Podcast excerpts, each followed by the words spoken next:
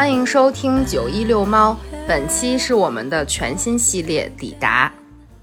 一直在奔波，却没有停下看看；生活在这里，却只是原地打转。请跟随我们的声音一起抵达。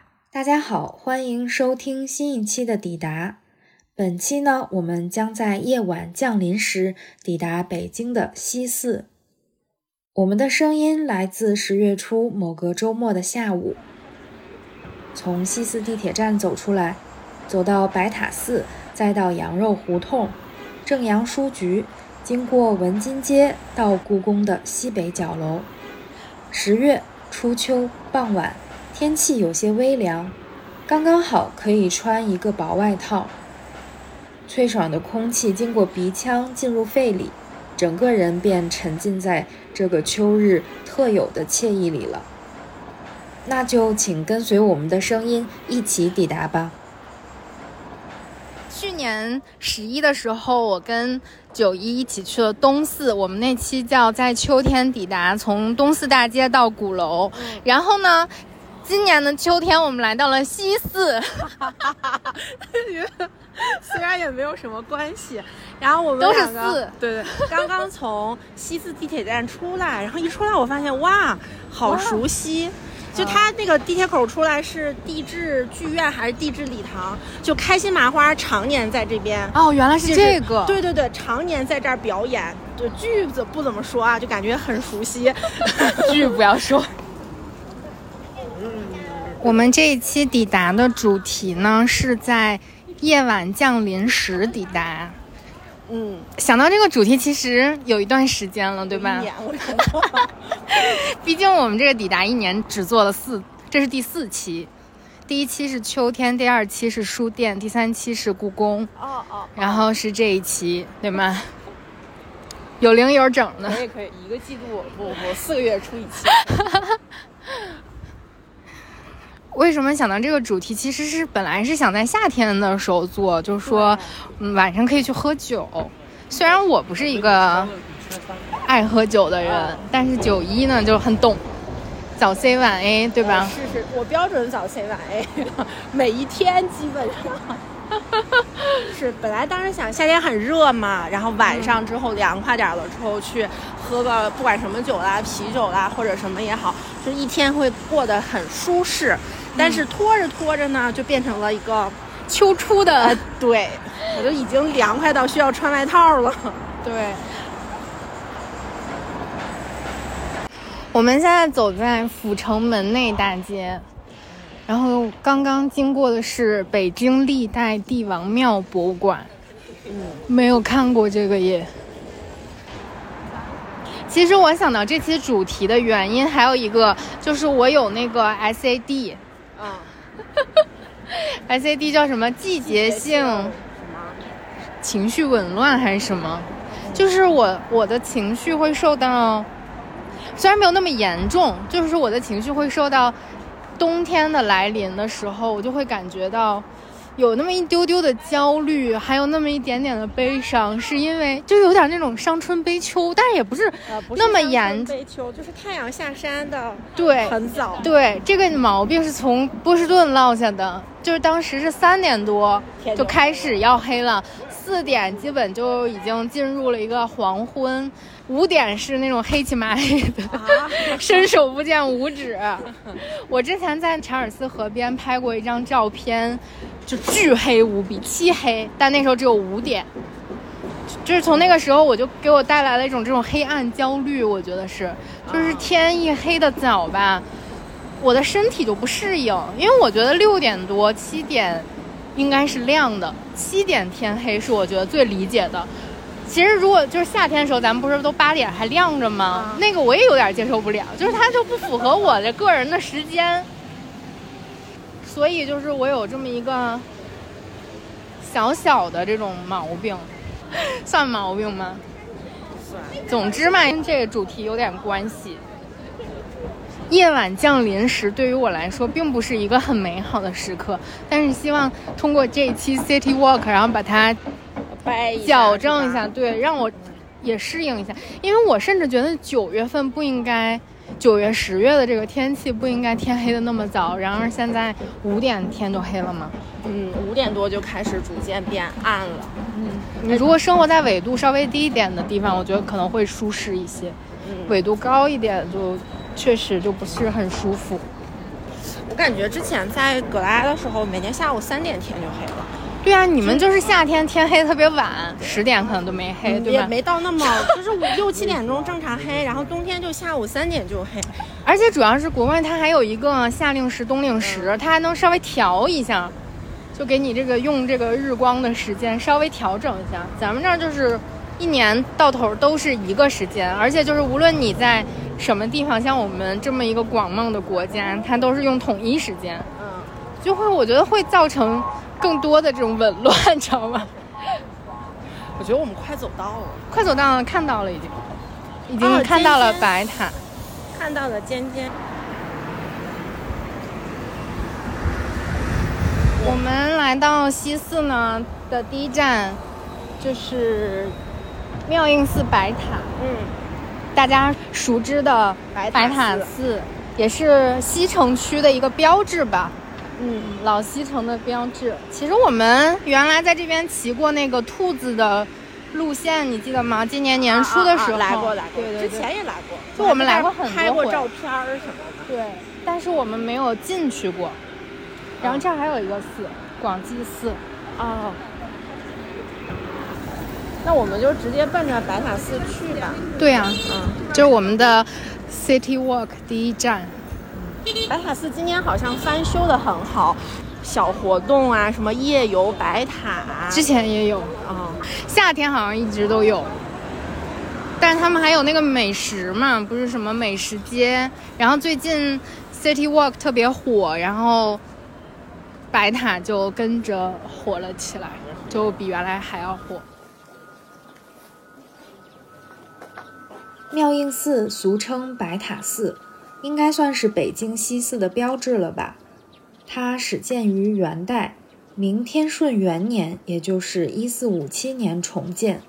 寺内的白塔是我国现存的较早较大的元代藏式佛塔。来到这里之前，我刚好买了一本王楠老师的《古都北京》，所以就在这里分享一段他所写的关于白塔寺的介绍吧。妙应寺白塔是北京地区现存最巨大的古塔，也是北京城区内仅存的元代佛塔，可视作伟大的古都元大都最重要的象征物，同时也是古都北京喇嘛塔的最杰出代表。相形之下，以北海白塔为首的京城其余白塔，恰似妙应寺白塔的子子孙孙。白塔由著名尼泊尔匠师阿尼哥主持修建，明代长安刻画称其制度之巧，盖古今所罕有矣。清孙承泽《春明梦余录》则言该塔塔制如床，色白如银。白塔为砖砌喇嘛塔，外表粉刷成白色，建在一个凹字形的巨大台子上。台四周有围墙，四角有角亭，四周有转经道，可供信徒环绕塔诵经。塔的最下层是一个从正方形的每面再向外突出两重的亚字形台座，四角各有五个转角。台座四周有矮墙，粉刷作红色，与白色塔身成鲜明对比。墙内也有可以绕塔的通道。台座上是重叠两层的巨大须弥座，下层约三十米见方，平面形式与台座相同，使巨大的须弥座既在外观上有变化，又与其上的塔身结合而不显得突然。须弥座以上是复联，复联以上是略近似鼓形的塔身，直径约二十米左右。塔身之上又是一层须弥座，座上是圆锥形的十三天，十三天以上是天盘和宝顶。塔身从凹字形台面至宝顶总高五十点八六米。从城市角度而言，妙应寺白塔屹立于周边胡同四合院之上，类似钟鼓楼与北城居民之关系，成为西城绝对的标志。其实白塔寺我从来都没有进去过，每一次都是站在旁边的白塔寺东夹道看它。这里看到的景色经常出现在电影里，你可以现在就想象一下，一个人骑一辆二八自行车，从这个窄窄的胡同走过，天上在飞过一群信鸽，歌哨回荡在胡同里，是不是很有老北京的感觉呢？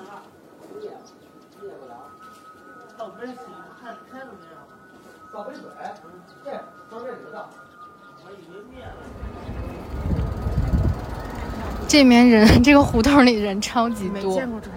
对，我们现在站在这个白塔寺东夹道这个小胡同里面，一般就是从这儿可以看到白塔的全全貌。嗯对，嗯，里面还有一些咖啡。之前我们还去就是胡同里的屋顶咖啡坐过，但现在这条路太火了。我我们原来来这儿的时候都没有人。你需要避的只是胡同里骑自行车或三轮车路过的大爷，现在前面乌泱乌泱站满了人。而且这个这个胡同它不叫夹道吗？它非常夹道，特别窄。但是白塔还是很好看的，我觉得白塔在阴天里面看更好看。你记不记得咱们第一次来的时候是阴天，就那种阴天下的白塔？我到时候可以配张照片，就是那一次来的时候。就一般的打卡就是在红墙前面照张相对对对。这个地方就可以把红墙跟白塔都收上。那你的背景就全部都是人。对，但是之前你就可以随便走，找到一个合适的位置。然后它旁边现在有一个白塔寺药店，我对这个很感兴趣。嗯，中华老字号。嗯，白塔寺药店始建于公元一八七二年，清同治十一年，其前身为旧北京的齐惠堂和太和和太和堂两家药店。今日殿堂牌匾“白塔寺药店”系老舍的夫人、著名书画家胡洁清女士题于题于一九八零年。我们一会儿去药店里面看一看。现在它里面一进门能看见一个匾，上面是货真价实赵丽蓉那个小品，大家看过吗？特别有年代感，你看过吗？哪个一百八一杯？那不是刻进中华？对，最后写了一个对，这酒怎么样？听我给你吹，我吹，我吹。什么？瞧你那张嘴，一杯你开胃，什么买了什么？怎么二杯你什么？嗯，还 什么还是美？杯三杯五杯下了肚，保证你的小脸儿呀，白里透着红，红里透着红里透着白，哎，白里透着红，红里透着白，红里透着黑，怎么黑不溜秋呢？绿了吧唧，粉不噜嘟的。紫汪汪的，还怎么着？什么什么点儿美？还有萝卜开会。天呐，我们在这儿把这个小品 背诵了一遍。必须能背。现在还有考题呢，考题是那个那个酒叫什么来着？黄金玉液酒减一一碗苏格兰打卤面是多少？就是对暗号，这种中华血脉的东西。好吧哦这个味儿好好闻啊！但是，哎，你知道人到中年会被 中药味儿所吸引，今天。肯定是工作了。而且这个赵丽蓉的 匾我好喜欢。楼上那儿更浓。哇！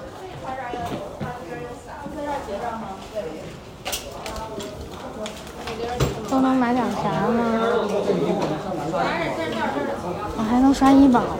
必须得能刷医保，这是看起来是个正经药店。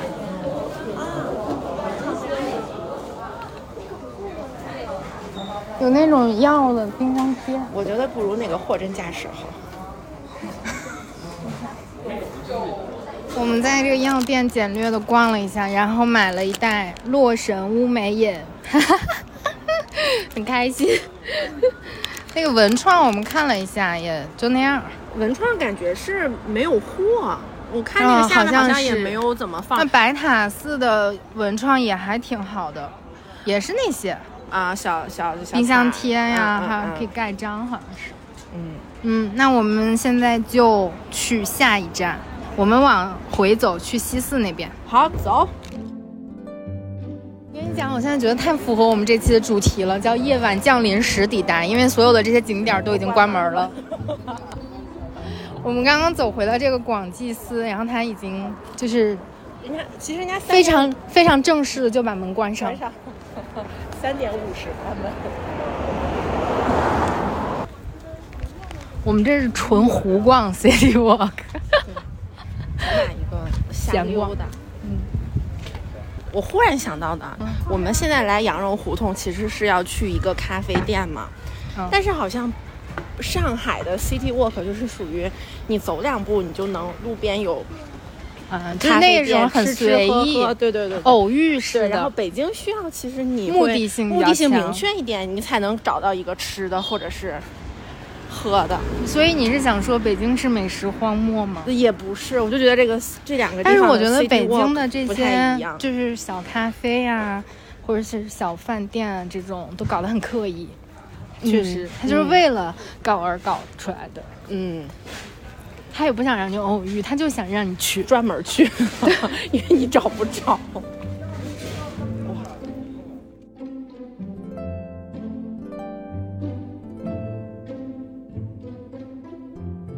西四的胡同生活气息非常浓郁，烟火气、人情味儿满满。不是有那么一句话吗？人间烟火气，最抚凡人心。这不，我们就走到了羊肉胡同。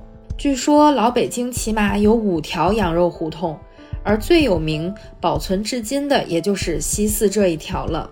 它是东西走向，从元大都时就有了这条胡同。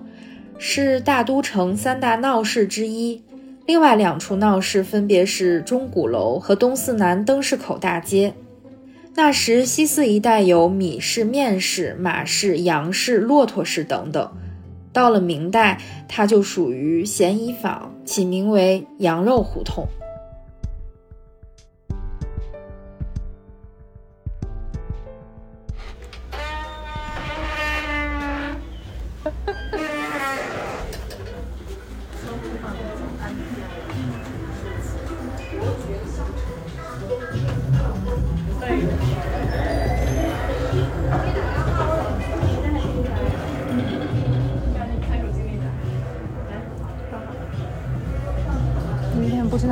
是干什么。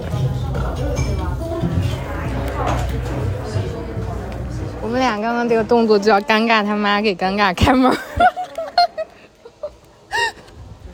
嗯，如果大家想知道这个书店是什么样子的话，可以去小红书上任意搜一家，它叫 Post Post，对，然后但是那个门上都掉了，掉了只剩下 PO 了。PO pose 车没有，PO PO 我们还是更属于那个正阳书局，马上要去的那个地方，是我的 style。从羊肉胡同出来，我们又经过了砖塔胡同。这条胡同得名于现在正阳书局院里这座万松老人塔。万松老人塔始建于元代，是北京作为文化古城的早期建筑之一，也是现在北京城区仅存的一座密檐式砖塔。这座塔原为八角七级密檐式。到了清乾隆十八年，也就是一七五三年，经历重修时加高至九级。一九八六年重修时，又发现了清朝重修的时候裹砌在里面的圆塔。正阳书局是一座京味十足的书店，我特别喜欢这里。如果想买关于北京历史、老北京文化、北京民俗、北京胡同等等方面的书，来这里就准没错。我这一次呢，买了一张一九三六年的英文版老北京地图，绘画风格特别有趣在。里面逛过，咱们就只进来这个圈儿逛。是吗？那你进去看看。里面好好闻。我从来没见过这个书店有这么多人。是的，拿起了一本《我与地毯》，天哪，我觉得这本书真的很好看。是吗？我不太敢看这种治愈的书。他们这边有那个地图，北京地图吗？就是那种老地图。这个是有不同的，是不同的年份是吗？对，你俩都要这个是吗？您能付款就是。介绍一下都是什么年份的吗？嗯，这张是英文的，一九三六年的。啊，嗯，然后就是它是不同时期的不北京，同时期的，对对对，嗯，你要是想看展开的话，嗯，想细看一下的话，嗯。呃，也可以到外面那边。外面。对。都都有是吗？都有，但是现在咱们就是成套购买，九张是一百二十元，可以分着买吗？就比如说我单只要一张的话，这张就是三十，这张是五十，啊。嗯，就成套是最合适的。啊，或者是你要是要一张，就喜嗯欢一张，你也可以选一个我们这张文库的书。或者手账本，这样的话是送一张地图的，哦。就像他们刚才买的那个书，然后再再送一张地图，哦好嗯，也行，你要要不就是我先拿一张，这个，嗯。嗯，对，这个挺好玩的，看着。一九三年，这个是这个是什么时候的这？是清末同治年间的，哦，上面这个呢？这个是一九四零年的一个北京内内外城的一个详图，这是郊区的，都是四零年的。哦，好，这张是三六年的，这个英文版的就是是漫画形式。嗯。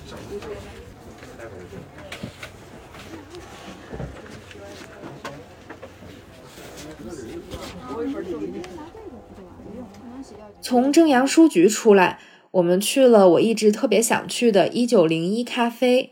这家咖啡店特别有意思，它是一个教堂风格的咖啡店。其实呢，它也是由西什库教堂的配楼改造的。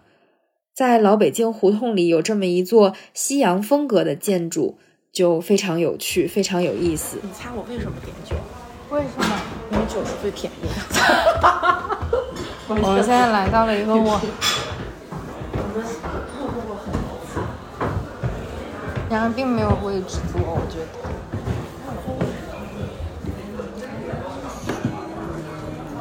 我翻开了一本小学就买过的文化苦旅，从来没有雨认真看过。对，我看过，然后呢，你看啊，翻开这页很有趣。今天不管是哪一个阶层，上海人对子女的第一期盼是出国留学。到日本边读书边打工是已经走投无路了的青年们自己的选择。只要子女还未成年，家长是不做这种选择的。他们希望子女能正正经经的到美国留学，这里普及着一种国际视野。然后呢，上海人总要求孩子在课你干嘛要念这段诋毁人家上海人？不是他写的，又不是我写的。啊，这样看还蛮有意思的这本书。九一在那点了一杯酒，所以我们的夜晚就要从这里开始。为了让我来这个咖啡店坐一下，是的，不确定我点的是什么。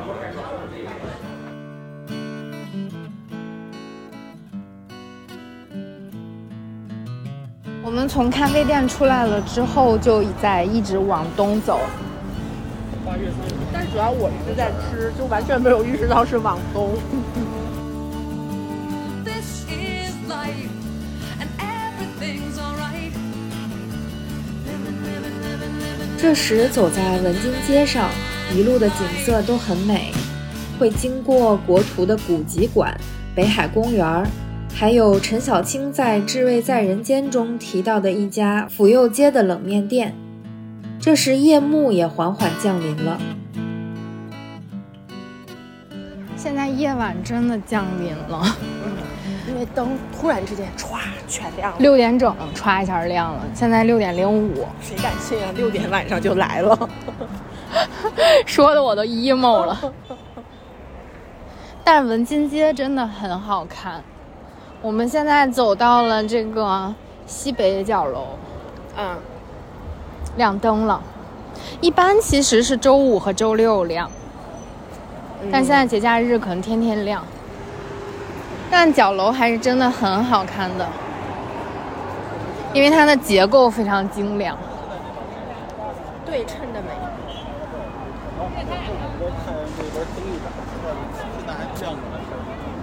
哇哦，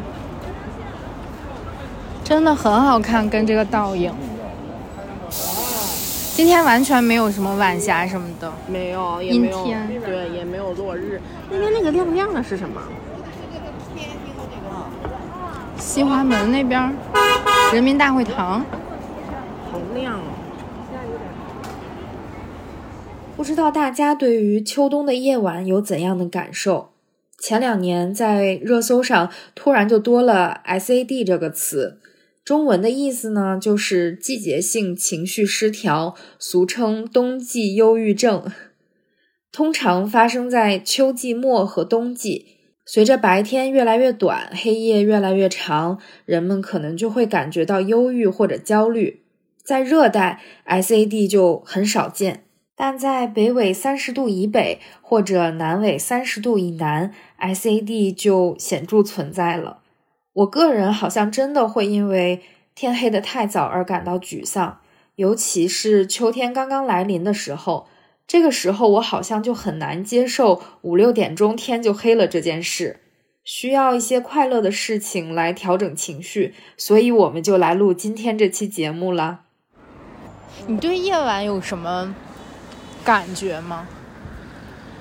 我觉得很多人都会觉得非常兴奋，我到晚夜生活会很兴奋，就是因为晚上，比如说你蹦个迪啊，什么那种，啊就是年轻人的感觉。我感觉我到晚上会更精神一点，就是去不去蹦迪，晚上可能都会更精神。就感觉白天，嗯、白天不知道在干嘛，然后只有到晚上，白天嗯都在奔命，嗯晚上晚上是属于自己的时间。有可能。我那天发现一件很神奇的事情，就是我跟企鹅君不是经常约嘛，就是他一约就约的是晚上，但是有的时候我觉得，比如说八点多，或者是就是你跟我约八点多或者九点多的时候，我会觉得这个时间对于我来讲就很晚。嗯，就是我觉得正常我们就约下午就好了，这样我晚上可以回去休息，对吧？但是他跟我约的往往就是晚上的时间，就会让我觉得他跟我有一些时差，嗯，就可能我对晚上有那么一丢丢的抗拒，嗯我会更想要保留那个白天日光的那个时间。嗯，就是晚上好像没有什么特别兴奋的感觉，晚上我就觉得赶紧各回各家，各找各妈。晚上经常就可以去喝酒。对，白天喝酒。所以今天就是你来带我领略一下你的生活。呃，不不不不不，我要是去喝的话，可能通常会三杯起，然后今天可能我们就呃整一杯就可以了。嗯嗯但是我觉得晚上还有一个特点，就是就比如说像现在这个灯亮了或者怎样的，我会觉得很好看。万家灯火，嗯，没没有，就是我就觉得很繁华。你看到的哦就是那种，尤其是比如说你在飞机上看到的一个整个城市的那个构图，你就可以看到，或者是像这种古建都点亮了，你就会觉得哎，现代和古代的那种结合就很好看。就有对晚上有两种这种感觉，好像晚上看起来确实会更繁华一点，是就是白天有灯嘛，白天这个东西再怎么好看，它就比较暗其实就是它的。暗淡。对，但是晚上有灯了之后，对，就就它就被点亮亮了。嗯，夜晚来临，当然就要吃吃喝喝一下，才能更开心。我和九一决定找个大汉堡馆子吃一顿，因为我总觉得大汉堡和 City Walk 特别相配，但是没想到我们找的这家店实在是太吵了。我跟九一现在来到了一家汉堡店，我不知道你们可不可以听到我的声音，但是这家音乐超级大哦，它停了，停了一点点。但是油炸薯条真的很好吃。这个这个店是我每天中午点外卖的时候会经常想点，但是从来没有点过的。大汉堡对店，就除了那个优航之外，这家好像是很出名的，是吗？嗯，就是这家叫 Side Street，叫什么街边街边旁旁。，嗯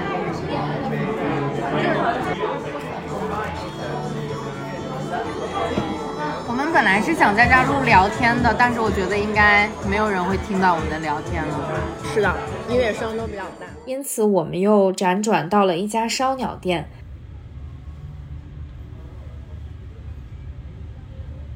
干一杯，这叫提一杯这家啊，提提提提。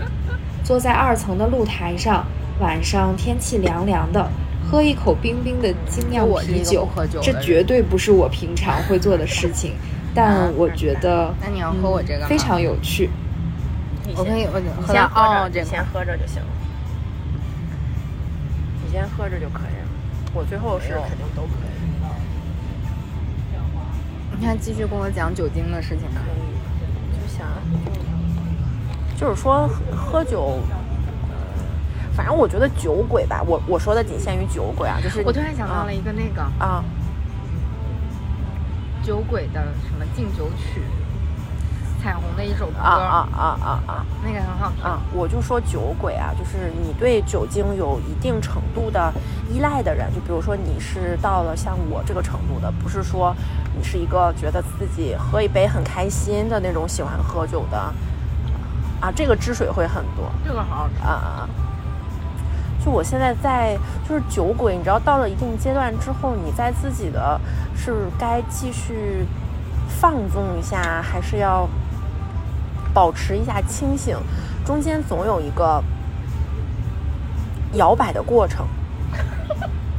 第一个阶段其实是你就是觉着，嗯，呃，首先我们明确一点，就是喝酒并不能帮你解决事情，喝酒也不能帮你，不能帮你逃离你现在生活中的这些呃问题呀、就是有很多酒精成瘾的人，一定是想要逃离一些问题，所以大家才会去喝酒。嗯，它只能是一个短暂的一种麻痹。它一开始确实能够带给你，因为酒精进入血液，然后你的血液循环加速，你会觉得很嗨很开心。但是后面的话，它只是带给你的一种精神上的麻木。然后我刚开始喝酒的时候，就觉得是我想要这种短暂的。放松或者是麻木，后来发现这个完全没有意义，我就想说，呃，少喝一点，少喝一点。但是你知道，你喝到这个程度之后呢，就进入了第二个阶段。笑话。对，进到这个程度了之后呢，我好像目睹过你好几次戒酒的过程。我我倒没有说，我倒没有说，我哦，我只有一年戒酒戒的比较狠，就是说要好好健身。然后那年我是真的没，就去年我是真的没怎么喝酒。嗯，然后第二个阶段呢，你你因为你喝到第一个阶段之后，你知道你对酒精已经有一种成瘾性了，你知道吗？然后就变成了你跟朋友出来吃饭，或者说你自己说，哎呀，我只喝一杯，然后到了一杯之后但你，好像从来之前跟我们一起吃饭的时候，你都你也没有喝过酒。呃，是，我很少，哎，很少吧，因为我们没有专门去喝过酒。就是我如果去喝酒的话，我肯定会，我。我肯定是选一个专门的请，而且我基本情况下，我以为你说我选一一个个会专喝酒的不 人，不要选一个专门的喝酒的地方。他我更多是在家喝，我不喜欢出去喝酒。因为出来喝肯定是喝了一个氛呃，对，喝的是氛围，是不？我是纯粹的，就是爱喝酒呃爱就想要酒精。但是你知道，到这个阶段之后，你每次说，哎呀，今天只喝一杯，绝不多喝的时候，通常你都是刹不住车，就是远离酒精，因为你想要的清醒跟自由，有的时候你上瘾了之后，并不能完全的 由你自己把控，做不到，嗯，做不到。啊，当然酒是很好喝的，酒是真的对我来说，就是酒是真的很好喝的。我们之嗯前想过一期选题啊上瘾，啊，是，嗯。呃，哎，不是，呃，分享一个好了，就是我之前经常会想说，哎呀，我说我，嗯，真的是一直喝，从来没有喝断片儿过。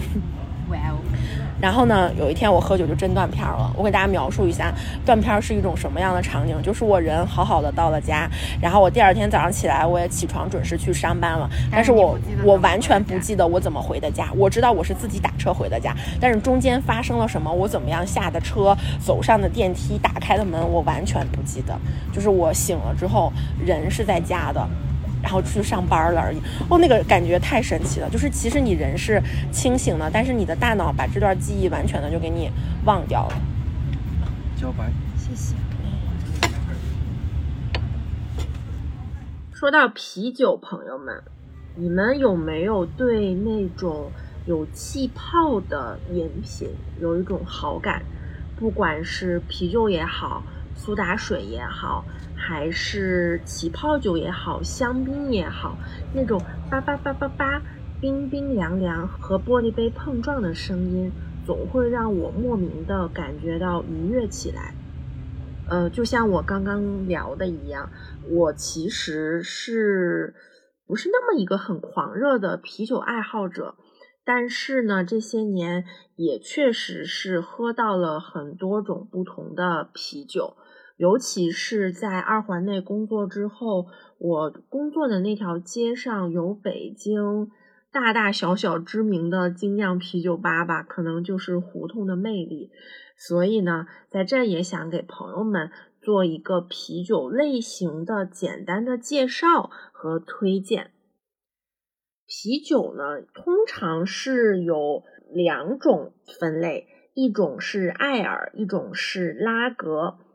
艾尔是 L，拉格是 Lager，它们的不同主要在于酿造方式或者是发酵方式的不同。艾尔呢是一种顶层发酵啤酒，也就是你可以这样认为，在打酒的时候，你打上来的会是更加浑浊的啤酒，它会更浓香。嗯，喝起来，比如说会像大乌苏。然后拉格呢，其实就是底层发酵啤酒，你可以想象成是小火烧开水，就是它的泡泡只在底层咕嘟咕嘟咕嘟，但是它上层的啤酒呢就会比较的清澈，这也是我们现在喝到的大部分工业啤酒的一种发酵方式，一种不负责任的。简单的分法可以这样认为：如果说它的香气跟它的口味都非常的复杂，不是你可以用简简单单的清爽这两个字来形容的。通常情况下，它都会是艾尔啤酒。如果说它很呃清澈，呃口感呢比较的纯净，通常情况下它就是拉格啤酒。但是我们更简单的分的方式，我们通常喝的燕京啦、哈尔滨啦、青岛啤酒，全部都是拉格啤酒。那了解了基础的分类之后，再来聊几个今天我们喝到的啤酒。第一个呢，是我点的一杯皮尔森。第二个呢，其实就是 IPA IPA 的全称，呃，刚刚我们聊的时候也查过了，是印度淡色艾尔。但是这款啤酒它并不是在呃印度人发明的，它其实呢还是英国人发明的。也是我刚刚提到过，IPA 这种啤酒，它的苦度、香度都会非常的呃复杂。狂热的啤酒爱好者通常会会比较喜欢 IPA 吧，或者是你会要先经历喜欢 IPA，再转向皮尔森或者是其他口味的拉格的这样的一个过程。IPA 是怎么来的呢？十八世纪六十年代的时候，英国正式开始在印度的殖民统治，大量的英国官员呢被派往印度。但是当时在印度没有安全的水源，因此呢，艾尔啤酒就成为了生活的必需品。但是普通的艾尔啤酒需要经过漫长的海运过程，中途就会变质（括号变酸）。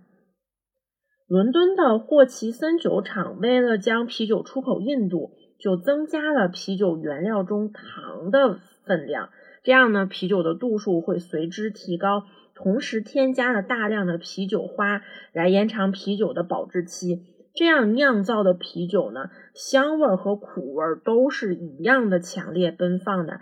IPA 啤酒就这样诞生了。等到了十九世纪四十年代的时候，英国国内呢对 IPA 啤酒的需求开始增多，很多酒厂呢就纷纷开始酿造。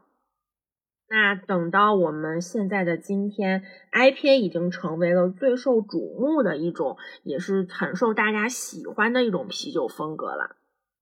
如果你之前去过精酿啤酒吧，你可能还会看到双倍 IPA 啦、三倍 IPA 啦，它们都是让啤酒的味道变得更浓郁。呃，与此同时呢，带来的副作用一定是啤酒喝起来更苦。另外就是刚刚只提了一嘴的皮尔森，皮尔森其实也是拉格啤酒的一种啦。但是皮尔森啤酒最早诞生的地方是捷克西部城市皮尔森，在那之前呢，啤酒都是深色的（括弧德国酿造的啤酒），因此呢，淡色就是皮尔森啤酒的标志性特征。捷克原本是酿造艾尔啤酒的，但通常也是因为艾尔啤酒很容易变质，常常来不及喝就要倒掉。因此，捷克人决定在艾尔啤酒之外，也要尝试酿造拉格啤酒。他们从巴伐利亚请来了酿酒师，酿造深色拉格啤酒。一八四二年呢，当第一批酿好的啤酒倒入杯中时，酿酒师们都大吃一惊，因为啤酒并不是他们所设想的深色，而是明亮的金色，而且口味也不像深色啤酒那样醇厚，而是清冽爽口，是一种全新的味道。这个意外的收获让当时的酿酒师们连连惊叹。这种单色啤酒呢，当时就被销往国外，在欧洲各地都广受好评啦。二十世纪之后就开始风靡全球，进入了全盛时期。啊、直到今天，它的势头也没有得到衰减。而且作为一个喝啤酒喝了有认真喝啤酒，比如说喝了有四五年的人，对我来讲，一开始我会追求 IPA 带来的复杂的苦度、香度跟甜度，后面会慢慢的转向呃淡口一点的皮尔森，感觉这样会更清爽、更解渴一点。人的口味嘛，都是会变的。呃，朋友们，这就是我跟大家着重推荐的两个类型的啤酒。还有一个类型的啤酒呢，大家在精酿馆子也会很容易看到，叫做世涛。世涛啤酒其实就是黑啤，它的颜色呢会非常的深，但我觉得它通常没有那么的苦。它喝起来呢，要么是牛奶世涛，带有一点牛奶的味道，要不然就是咖啡世涛，呃，它可能会呃有咖啡的风味。还有呢，就是巧克力世涛，它总体喝起来就像一杯啤酒版的。咖啡啤酒版的黑巧克力也是很多人会喜欢的一种焦香的口感在里面。呃，有了对这基础的三种啤酒的了解，下次你再去精酿啤酒馆的时候，就可以放心大胆的选择啦。哦，另外一个不算冷的冷知识就是，所有的精酿啤酒馆都是可以先尝酒再来买的。所以你可以跟打酒的人说，我喜欢什么样的口味，让他给你推荐两三款，你尝一尝，然后你再决定你要哪一杯大杯，这样就不至于委屈自己的胃口又浪费掉钱啦。接下来我们的对话呢，在我重听的时候，让我突然意识到，天呐，我实实在在就是一个超 J 的 J 人。爱计划、爱控制、爱有序、爱逻辑，而九一是一个妥妥的 P 人，很随性。如果大家不知道我们在说什么的话，也可以去测一测自己的 MBTI，就是十六型人格测试。那我呢是 INFJ 杠 A，非常的 I，非常的 J，非常的 A。有没有和我一样的朋友啊？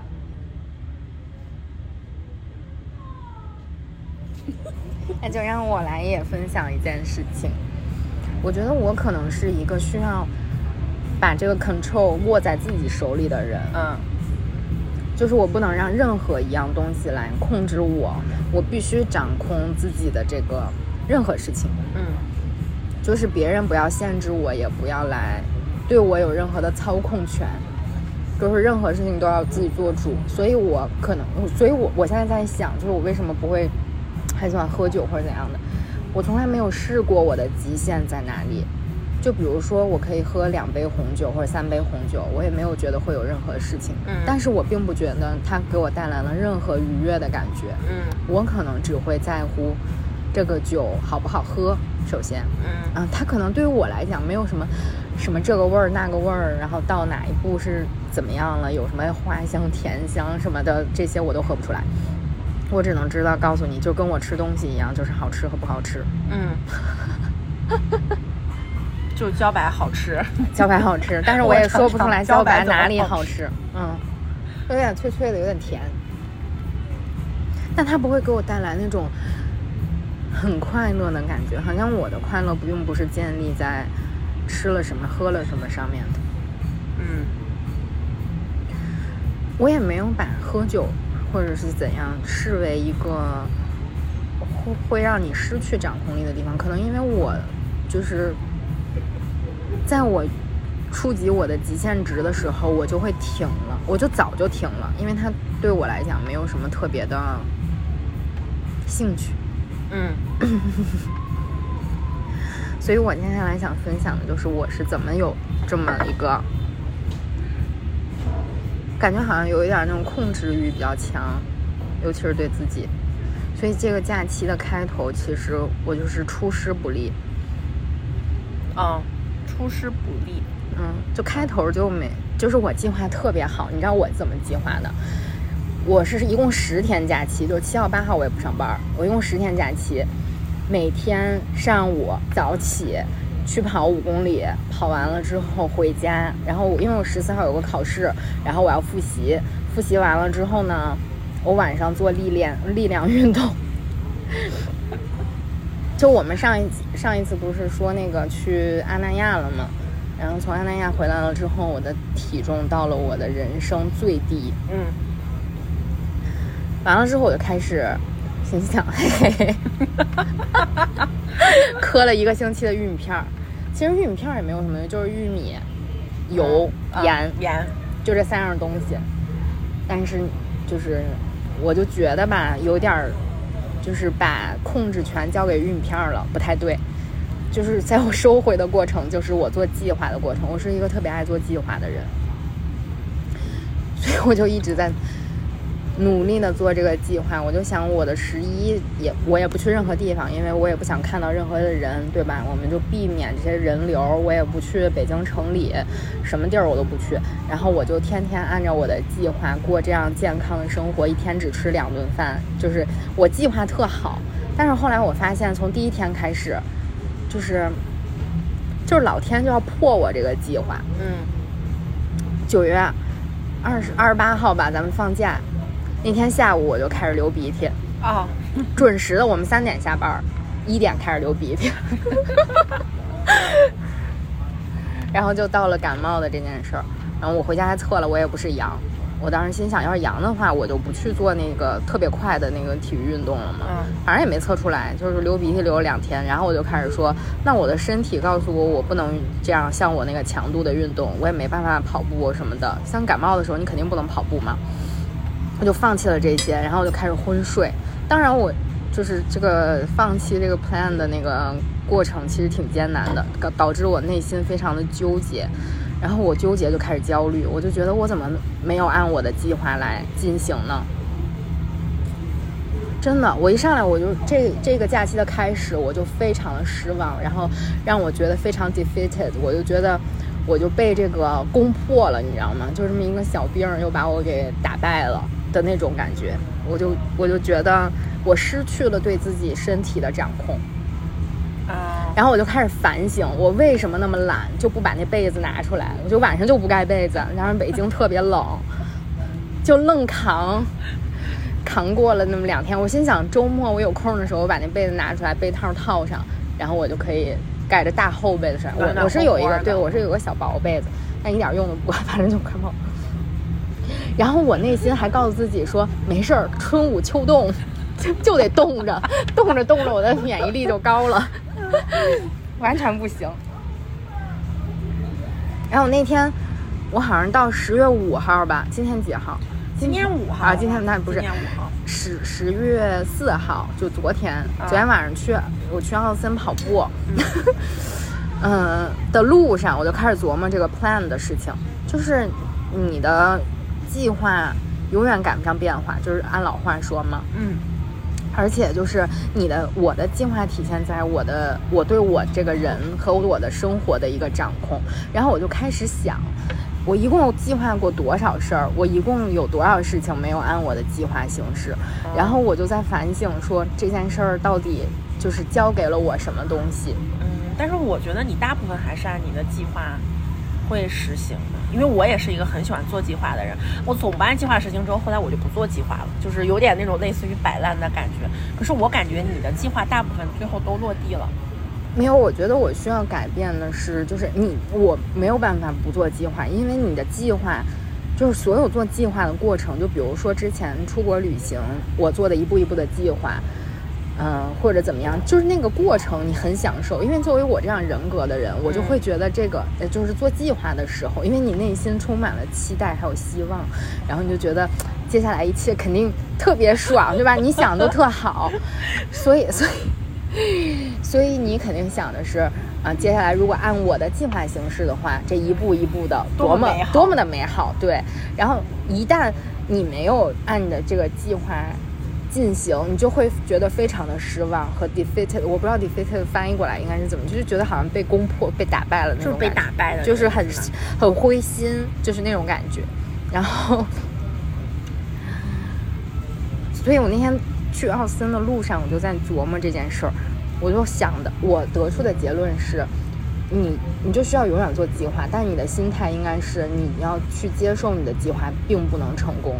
嗯，就很多事情都是，就比如说 你有一个什么，比如说你有个创业计划，结果你创业失败了，你就得接受失败是百分之五十可能发生的这样一个结果。就是你不能说我百分之百预想的，就是它就是朝着那个非常完美的嗯方向去发展，因为它不是所有事情都可以像完这么完美的嘛。是，所以我觉得不是说你的解决方式，并不是说我摆烂，从此不做计划了。我曾经有一段时间是那种，就说啊，我计划完了之后，这事儿并没有按照我预想的这个趋势发展，我就开始控制我自己做计划的欲望，嗯，或者说是一种，就是你憧憬下一步的那个欲望。你就需要暂停。我我，但是我觉得你这是你的一个你的天性或者你的 nature，就是你不能把它完全的控制住、克制住。这个时候，其实你应该想到的是你，就是你预想出来的结果要多元一点，嗯，然后你去接受你的计划没有按所以那个进行。所以就是你还是要做计划，然后做事情呢也是有计划性，只不过现在就是接受了这个事情并不是完美的，呃，按照你的计划的结果来出现，对吧？对，嗯，这是一个。嗯然后还有呢，就是我们认为的完美，或者说我认为的完美，都是其实并不是完美的，是有缺陷的。就是我们所有的计划都是在我们 humanly perfect，但是并不是，啊啊啊！就是它并不是 perfect。因为你的目光是短浅的，你会觉得啊这样很好。就比如说，嗯，我我的人生计划，假如说我的计划是二十五岁结婚，二十七岁生第一个娃，三十岁生第二个娃，然后怎么着五十岁退休，然后跟我老公一起去周游世界。结果你发现你二十五岁的时候并没有结婚，你二十七岁的时候并没有生第一个娃，就这种。有一个人二十五岁没有结婚，二十七岁也没有结婚，二十八也没有结婚，三十还是没有结婚。对啊，就是你需要，就是因为你因为你的计划是顺应这个社会给你的一个期待的，或者说社会的一个标准，因为你的计划是在。就是你能认知到的这个范围里面才是完美的，但其实它有很多种选择，就是你需要去接受，而且而且我觉得你不是那种特别被动的接受，嗯而是说你你主动的认为，嗯，我没有，也是一个挺好的事儿。然后在你你觉得你缺失了这些，我觉得做很多，比如说你做计划，你都是因为，比如说我现在缺钱，然后我要做计划如何赚钱，对吧？你总觉得你缺少一些东西，但是我觉得你在就是认知你这个人是缺少一些东西之前，你应该把自己的认知调整为，我认为我现在已经是一个 complete 的一个人了。嗯就我现在已经满足了，任何其他的事情发生，有天上掉下两千万，然后、什么中了大彩票，呃，找了高富帅老公，这种就是任何你觉得那种社会给你的完美的定义的这些东西，都是锦上添花的事情，并不能把你这个人变成一个完整的人。就是你现在要认知到，你是一个已经是一个很完整的人了。就是说我今天没跑这五公里，我今天胖了三公斤，我这人还是完整的，它并不能影影响我，就我就变成了一个烂人或者怎么样的，我没有，嗯就是接受这件事。但是我觉得接受也是挺难的，就是你虽然一直在告诉自己，就是你可以接受怎么怎么样，但你心里还是会就觉得很失望、很 defeated。然后在这个时候，我觉得也需要去接受这是一个正常的情绪。就是你的 emo 都是有理由的嘛。嗯嗯但就是就是就是在你控制欲过强的时候，你需要其实是就是放手一些嗯执念，嗯就是你我的执念有的时候会比较强。嗯，或者是你跟他一起，就是有时候共生。对啊，就是接受这个东西的存在你跟。他的关系不是说你完全的控制他，嗯，就是你掌控他，你是他的上级的那种，是你们两个是就平级或者是怎么样的那种的感觉吗？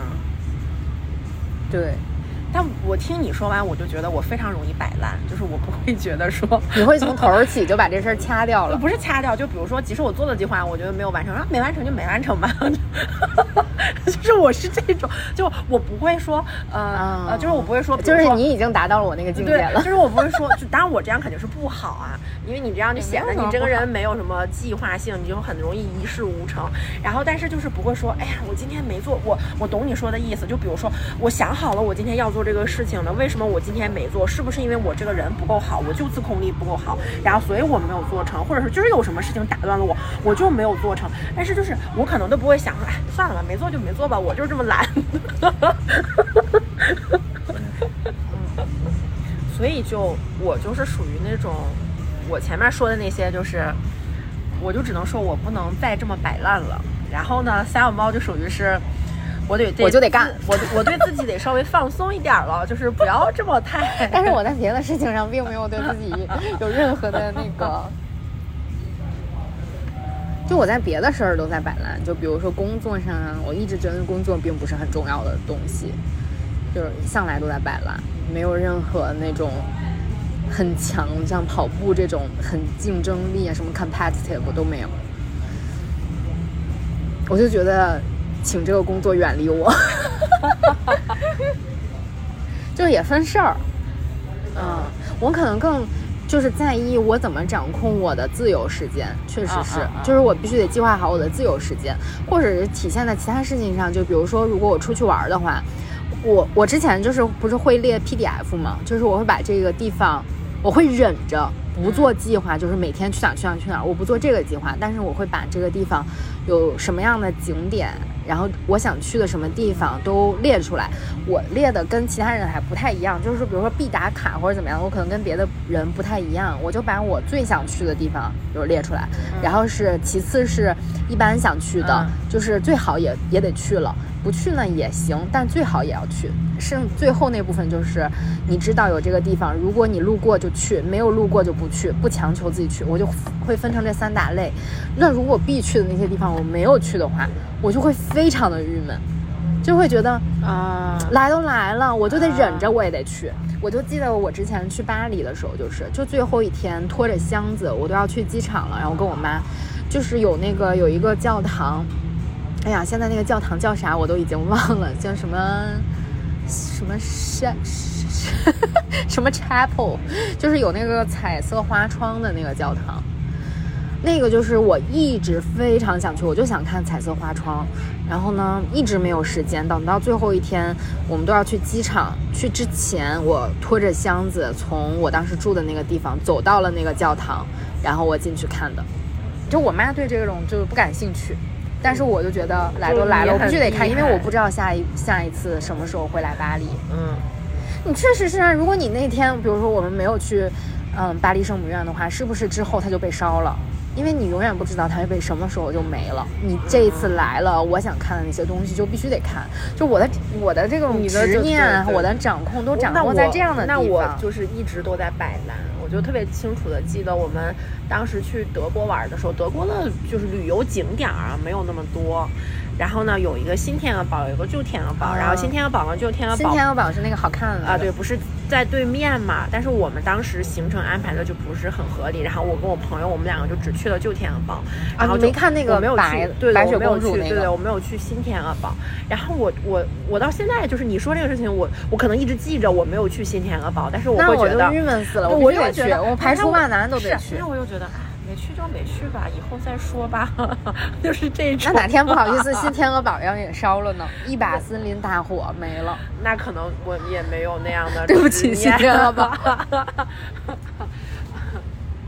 所以我比你摆烂的更彻底一点，就是就是主打一个随缘。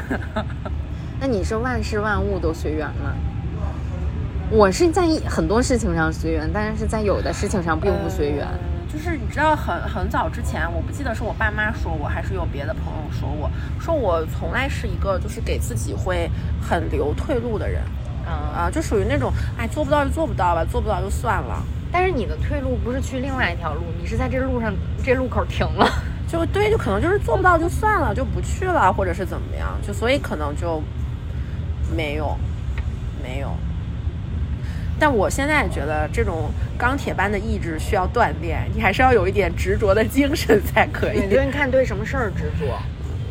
你看我对很多事情其实是没有执着的，就是有点想，但是又觉得嗯没必要。我可能对所有的事情都没有那么 都没有那么执着，就是一个摆烂。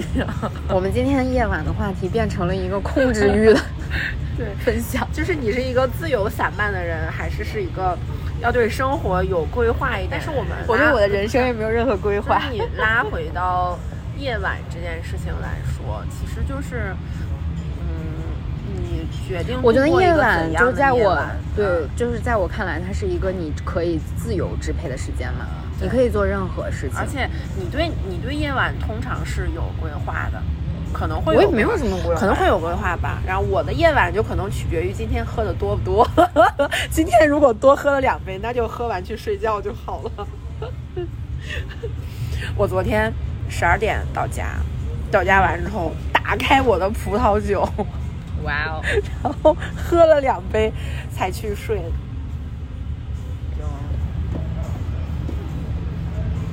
这是一期纯闲聊节目，对，从 City Walk 到坐在这夜晚的露台上，但是其实我今天下午的时候走在那里，我想想晚上那种什么，晚上其实就是给你时间去自己去想这件事情，或者说你跟朋友去聊这些事情的一个很好的时候。嗯，就虽然说我没有什么天黑了我就会觉得不开心这样的事情的发生，因为晚上可以喝酒嘛，所以很多时候我会更喜欢晚上。但是晚上确实是一个你能够沉静下来，呃，去想很多事情，不管是深夜 emo 啦，还是去开心的聊、所以你会晚上复？盘吗？不会，我这么一个摆烂的人复什么盘？我这么如此之摆烂，根本不会复盘。我有的时候你知道吗？就是我躺在床上睡不着的时候，我在想，哎，我明天是要找哪个美编做哪个封面儿？我明天是要怎么怎么着？然后后来、哦我我，然后我后来就在克制，我说。你在干什么？你大晚上在想工作，你有病吧？啊，你们不写日报是吗？我觉得晚上好像就是说，比如说现在就是现在几点？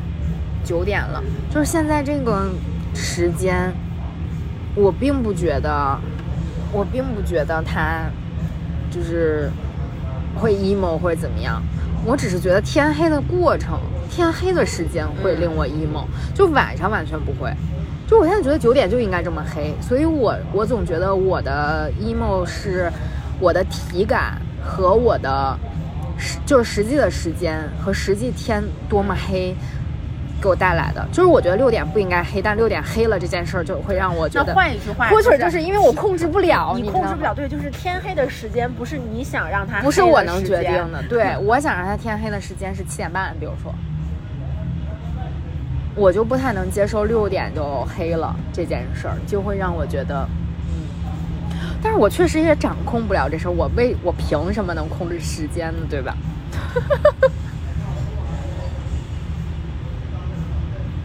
嗯，关于做计划的这个，就是我刚刚说，嗯，我觉得你还可以去接受一个理论，就是 timing 非常的重要，但是这个 timing 不是你计划出来的 timing，是就是它本来就是命里注定的 timing，就有的时候还是需要违心一点，你觉得吗？就是有的时时候你不能去强加于，就是说我强迫这件事儿发生就在这一刻发生。嗯嗯嗯嗯嗯，啊，就比如说我现在想，我出门就碰上两千万，对吧？我不能强迫这件，真的我没有办法控制这件事儿来发生，或者说我必须三十岁结婚，我没有办法控制这件事儿发生。我跟谁结，这都是一个问题，对不对？不是这些不是我能去控制的。我你当然有一定的事情你可以去做，就比如说啊，我给自己做了个计划，说我三十岁结婚，那我二十七就开始相亲，对吧？你一定要想让这件事儿非常执着，想让它发生，它也没准儿可以。但是你强迫这件事儿发生的时候，它往往那个结果并不是你特别乐意的。嗯，就不尽如人意吧。对，嗯所以我觉得你需要就是，嗯、去相信每一件事情它都有它的一个 timing，它的一个 timetable，然后你去相信这个时刻，它，嗯、会在就是顺其自然、自然而然的发生。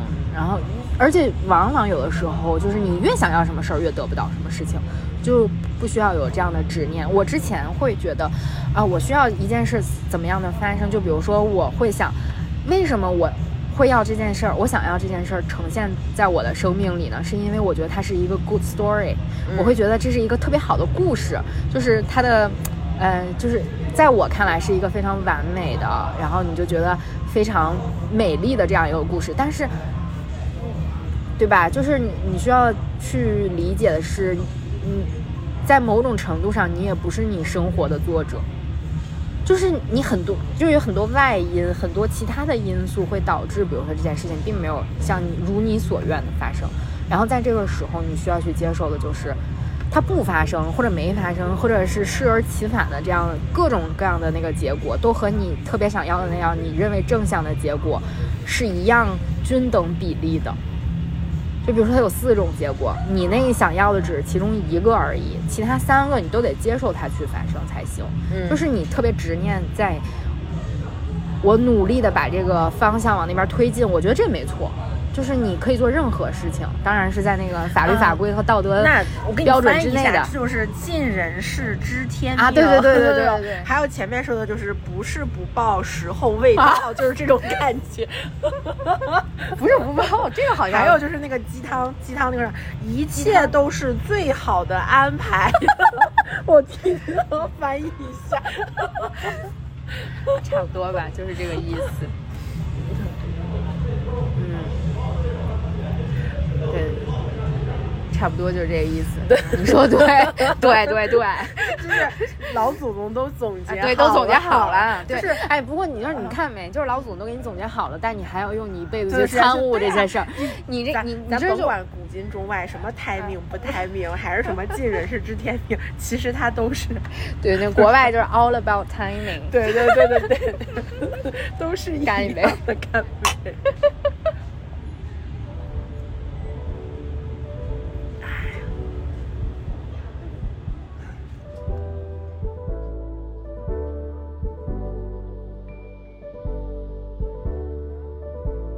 走在路上，黄昏来临的时候，我脑海中一直回想的是《恋爱的犀牛》的台词。黄昏是我一天中视力最差的时候，一眼望去，满街都是美女，高楼和街道也变换了通常的形状，像在电影里。你就站在楼梯的拐角，带着某种清香的味道，有点湿乎乎的。奇怪的气息。擦身而过的时候，才知道你在哭。事情就在那时候发生了。黄昏好像带着一种旖旎的氛围，而夜幕降临之后，一切都变成黑色，故事开始了。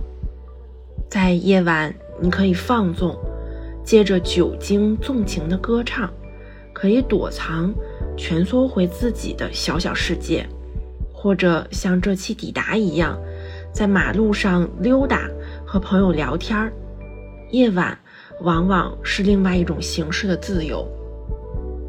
在结束了一个白天的兵荒马乱，在夜幕降临后，你最渴望抵达的是哪里呢？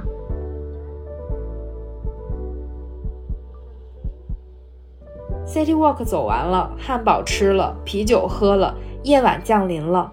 我好像对黑夜或者说是黑暗更接受了一点。如果你听到了现在，希望你和我们一样度过了美好的时刻。那本期抵达就在这里结束了，希望我们都可以用好的情绪迎接夜幕的降临。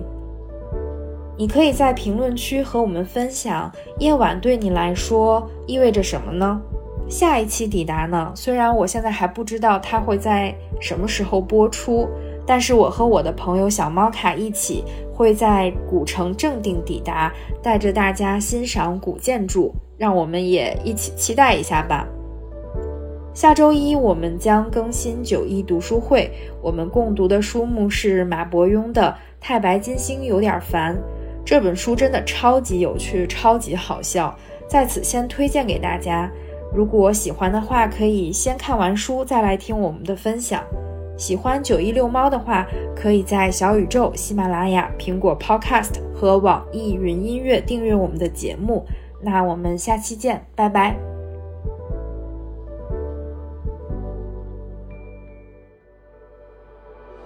Bright sunrise shattered fountain of youth up into the cracks. I drag my feet through perfect sand toward a future I no longer understand. My daughter's collection of broken shells teach me I can still learn lessons if I let myself. I'll be alright, I'll be alright, I'll be alright. It's been a year at the mercy of a merciless tide. But now we're here, clothes barely dry. We return to the ocean one more time. For